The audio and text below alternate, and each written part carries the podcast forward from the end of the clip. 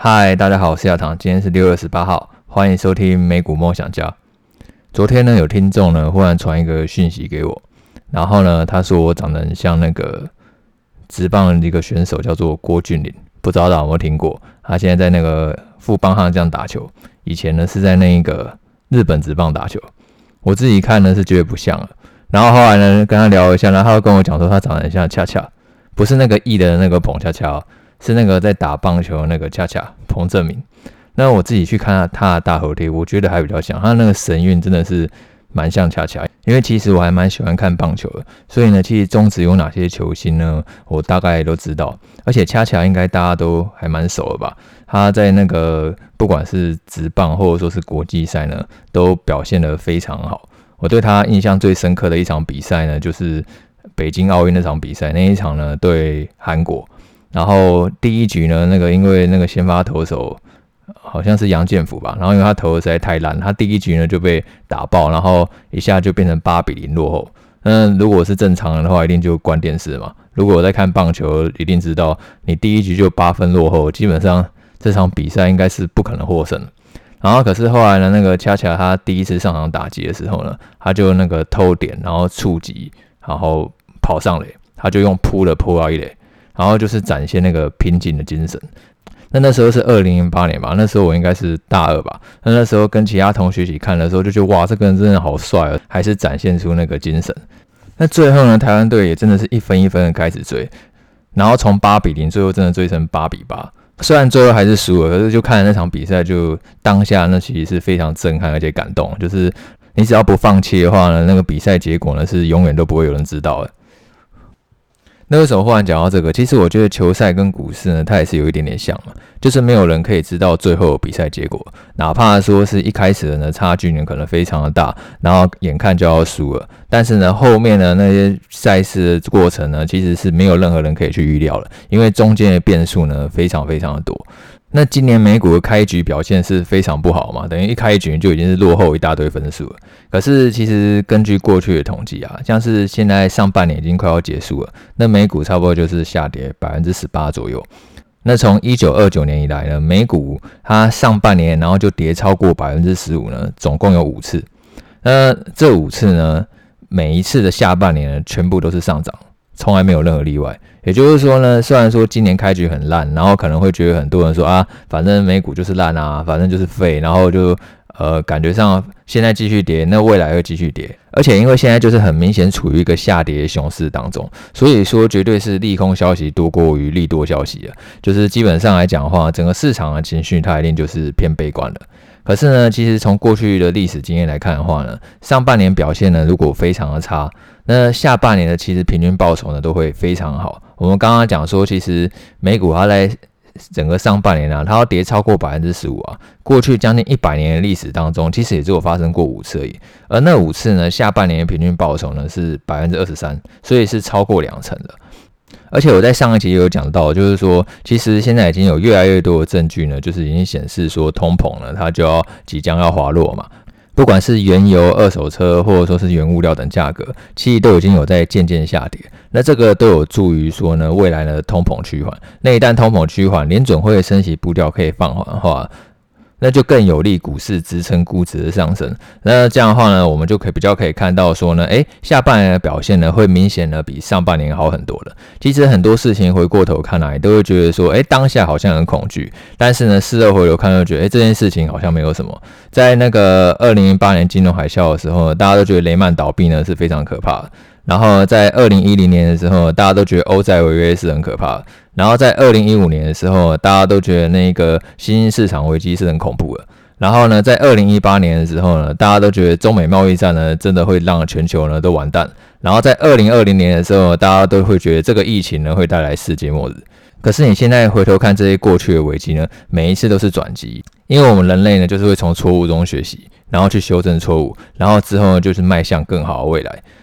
那现在很明显就是担心通膨嘛，那也因为有这样的通膨，然后所以你才可以看到呢，诶，市场它现在出现的价格呢，诶，好像越来越甜了，然后呢，感觉上呢是越来越便宜了。那你再过个几年回头看，搞不好也不用几年，也许呢，你明年再回过头来看这个时间点，你就会觉得说，哎，原来那个时候就是最好的买点。因为其实呢，很多时候，就是随着时间过去呢，这个危机呢就会渐渐变成转机，然后大家呢才会意识到说，其实，在最恐慌的当下呢，往往才会有一个最好的价格。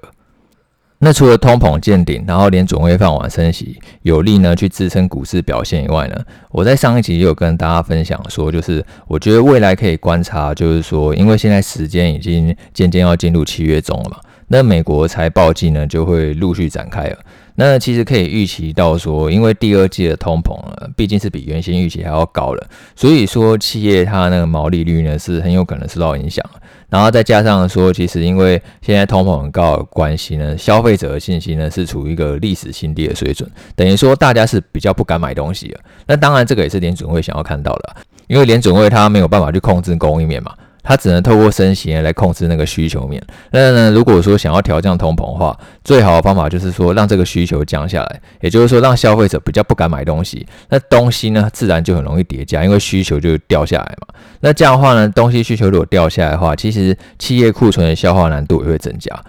所以我认为说啊，其实七月中之后，美国财报季啊，很有可能会出现一些企业获利趋缓，或者说它不能达到原先预测，然后甚至它开始去下修未来猜测的情况。那也就是说，我们可能会在财报上面呢看到越来越多的利空。但是呢，我觉得这个对已经下跌一大段股市来说呢，其实并不是一件坏事情，因为股市已经跌一大段了嘛。那如果是我的话，我反而会去观察一下，说，诶，那股价面对这些利空消息的时候呢，是不是没有再继续下跌？然后是不是可以反而比较正向的反应？也就是说，可能是反而用大涨来回应。那假设说出现了，例如利空消息跑出来了，但是股价可能却大涨回应，那我就比较会认为说，诶。那可能先前坏消息啊都已经反应完毕了，然后接下来呢，面对可能就并不是一个更坏的状况，反而状况呢是会渐渐变好了。那那个就是会比较容易吸引我呢进去投资的点。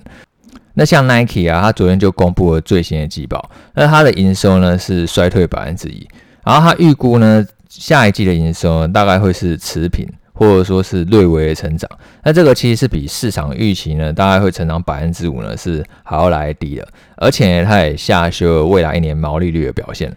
那下修毛利率的原因呢，其实就是前面讲到，因为现在呢，变成说手上的库存太多，那它必须要把这个商品呢赶快折价出清，所以说可能会让毛利率呢有所下修。不过我觉得可以值得注意的是说，虽然说 Nike 呢，它对于下一季的营收认为说是持平的，然后呢，毛利率呢也会受到影响，就是说呢，其实短期的财务表现呢并不是太好，但是他预估呢未来一年的营收成长呢还是可以达到双位数，所以说其实他对未来一年的营运成长啊，其实还是相对乐观的。只是说，可能未来一季的表现呢，会相对比较疲软。也就是说呢，Nike 认为说，这个库存修正呢，主要是短期的，它可能就会集中在一季到两季之间。然后之后呢，当库存调整一旦恢复了，这长期的营收成长呢，还是可以达到双位数的水准。而且 Nike 它也是宣布了那个新的库藏股回购计划。他新宣布了一个为期四年，然后要买进一百八十亿美元的库藏股。嗯，因为其实今年 Nike 的股价表现也不是很好嘛，今年 Nike 股价已经跌超过三成了，所以 Nike 的现在市值啊，大概只有一千七百亿。那这你把这一百八十亿去除一千七百亿的话，等于说未来四年啊，光是库藏股的话，就可至少会配息超过百分之十以上。所以我在过去几集啊，我都常常跟你讲说，我觉得股价下跌对于那种营运稳健的公司来讲的话，并不是一件坏事情，因为他们手上其实有更多的现金流，然后他们手上有更多的现金流呢，其实他们就可以买回更多的库藏股，然后来回馈股东。那这样的话，其实呢，很自然的，最终那个支撑的股价力道呢就会出现。那我们前面还有提到说，虽然最近利空消息很多嘛，但是呢，我觉得最重要是去确认那个股价反应。那我刚刚看了一下 Nike，它盘后股价反应目前大概是小跌的，就是说虽然 Nike 呢它已经下修未来的毛利率，但是目前股价反应呢并没有非常的大。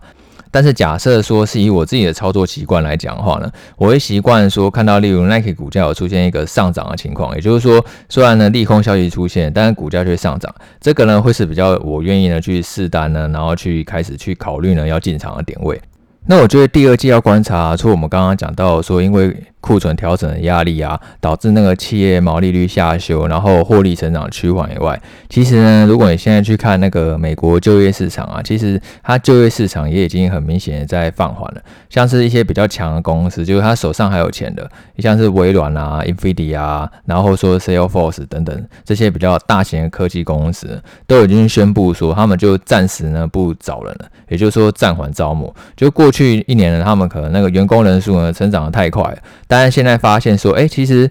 营收还有获利成长的步伐呢，并没有那么快。那很自然，这个员工人数呢，那个成长啊，就必须跟着放缓，然后甚至暂停。然后呢，一些比较小的公司呢，它可能就直接裁员了，像是 Peloton，然后或者说是 Robinhood 这些比较新创的科技公司，他们都是直接裁员。那其实前几天我有在 Telegram 上面呢，放那个统计美国公司裁员人数的一个图表。呃，其实我觉得这张图表很有意思，就是说，其实如果大家可以自己去看一下这张图的话，就会发现说，诶，公司裁员的高点啊，常常都是一个股价的低点。也就是说呢，当公司已经在预期说未来获利成长，诶，可能会趋缓啊，景气可能那没有那么好，然后开始大量去裁员的时候啊，代表说那个景气整个是处于低档嘛，那股价反而都是一个长线的低点。因为就代表说未来很难变得更坏嘛，所以说其实投资常常都是一个反向思考的过程。你应该要想的是说，诶，现在已经很糟了，那未来会不会变得更糟？现在那些小型的科技公司因为没有钱嘛，那他们都已经直接裁员了，那会不会最后这个景气真的差到说连微软啊、Nvidia 啊、Salesforce 这些手上现金流超强的公司，甚至它也开始裁员了？那当然，如果真的发展到这一步的话呢，那也许现在股价低点呢就还不是低点，还会有更低一点，因为景气恶化速度呢是比目前的市场想象中是更糟糕的。可是说，如果你发现说，诶，未来其实很难再更坏了，那现在是股价低点的机会，其实就会非常的高。那我自己是没有那么看坏啊，我觉得这一波景气趋缓呢，并不会持续太长的时间。然后你说要从趋缓掉入衰退的几率，我觉得还是相对低的，而且还是有很多公司呢，他们其实。对未来成长还是相对乐观的，而且还在持续的扩大人手。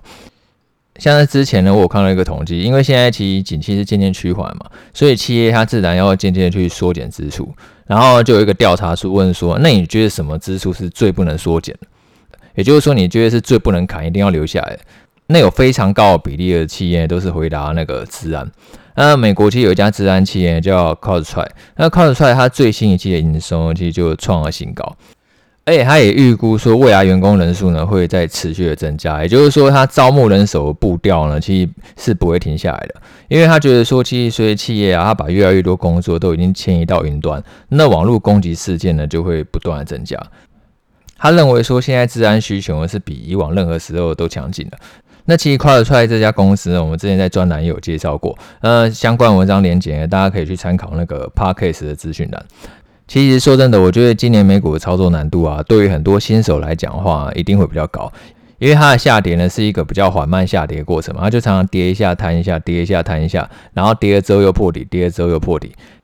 像上个礼拜我们，各大指数都是大涨嘛，但是以今年来讲的话，大涨之后，然后过没几天又转弱，然后又创新低的例子呢，其实也是常常出现的。也就是说，今年那个多头列车就常常都是抛锚故障，然后呢一一直都是发不动，然后开不起来。但是呢，一定会有一次，就是说，哎，这个车子就头也不回，直接开走了。然后你事后才发现说，啊，那你原来是低点啊，我那时候怎么没有买？早知道就 all in 了。可是呢，其实你现在就现在是处于这个下跌的过程当中啊，你就知道说，这个低点一定都是试出来的，没有人可以知道说，哎，最低点到底哪里？股价呢，它到底已经反映了多少利空消息？是已经都完全消化完了呢，还是说其实还有更多的利空消息还没有反映完？